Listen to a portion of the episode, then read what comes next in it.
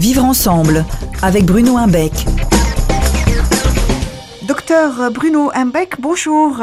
Bonjour. Aujourd'hui, vous allez nous parler de la fratrie, de la construction du vivre ensemble en famille. C'est tout un programme. Hein ah oui, tout un programme, un programme terriblement important. Hein. On le sait, les enfants vont apprendre à se vivre ensemble dans un premier temps dans cette fratrie. Et les parents vont devoir être attentifs à la manière dont cette fratrie se construit, tout simplement, euh, dans la mesure où bah, c'est là que l'enfant va étraîner ce qui va lui permettre, au-delà de la fratrie, ben, par exemple, d'aboutir à un vivre ensemble avec les autres.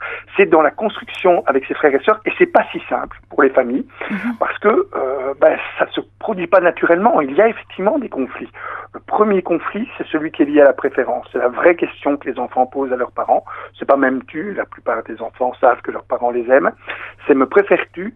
Et de manière plus précise, en quoi me préfères-tu? Et toute l'intelligence d'un parent, ce sera de répondre à chacun de ses enfants sans blesser les autres, mais en ne signalant pas je vous aime tous pareil, ça c'est pas possible, je vous aime différemment, avec autant d'intensité. C'est ça qui est important dans la construction du vivre ensemble, c'est qu'on apprenne justement à gérer euh, les rapports qu'on a avec les autres sans être paralysé par des mécanismes, par exemple l'envie.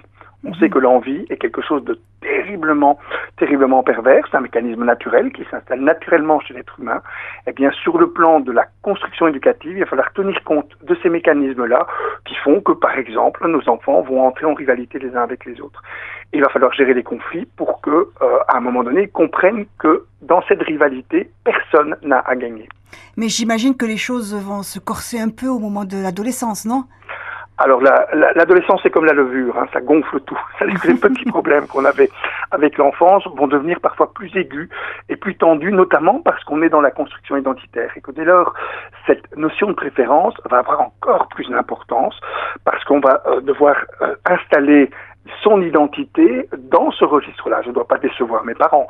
Si vous avez par exemple dans votre famille un enfant qui est un très bon élève, un autre qui est un élève beaucoup plus euh, moyen, voire médiocre, c'est très difficile de se construire dans l'ombre de celui qui réussit de manière spectaculaire. C'est pour ça que c'est vraiment important que les parents disposent des outils qui sont exactement les mêmes que ceux euh, qu'on met en place dans les écoles, c'est-à-dire permettre de gérer les conflits entre les enfants en protégeant les émotions de chacun. Une émotion, ce n'est ni vrai ni faux, on l'a déjà dit très souvent, c'est juste quelque chose qui existe. Chacun doit être respectueux des émotions de l'autre. Le grand frère doit être respectueux des émotions de son petit frère ou de sa petite sœur.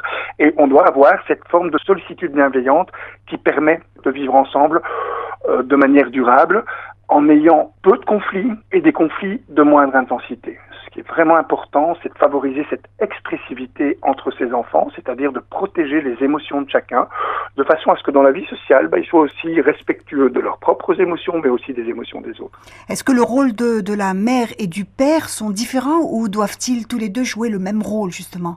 Alors, euh, papa et maman, ça ne veut pas dire que papa est maman. C'est-à-dire que ce sont deux personnes différentes qui vont euh, se, devenir des partenaires éducatifs, se répartir les rôles. Hein. Ça, c'est parfois euh, lié aussi à des mécanismes de culture. Hein. Il y a des cultures dans lesquelles on répartit plus ou moins les rôles.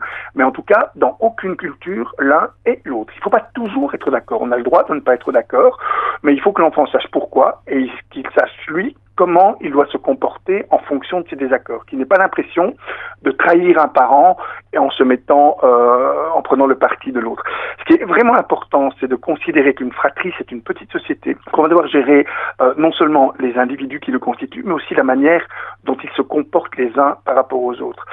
Euh, vous savez, sourire à son frère, c'est une aumône, hein, véritablement. Euh, c'est pas moi qui l'ai dit, hein, c'est un, un précepte religieux vraiment important.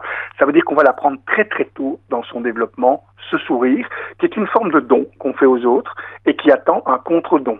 Au mhm. sourire, vous avez une réponse qui est euh, un autre sourire. C'est ce qu'on doit essayer de propager le plus possible dans la fratrie, avoir des enfants non pas seulement souriants vis-à-vis de l'extérieur, mais souriants les uns par rapport aux autres.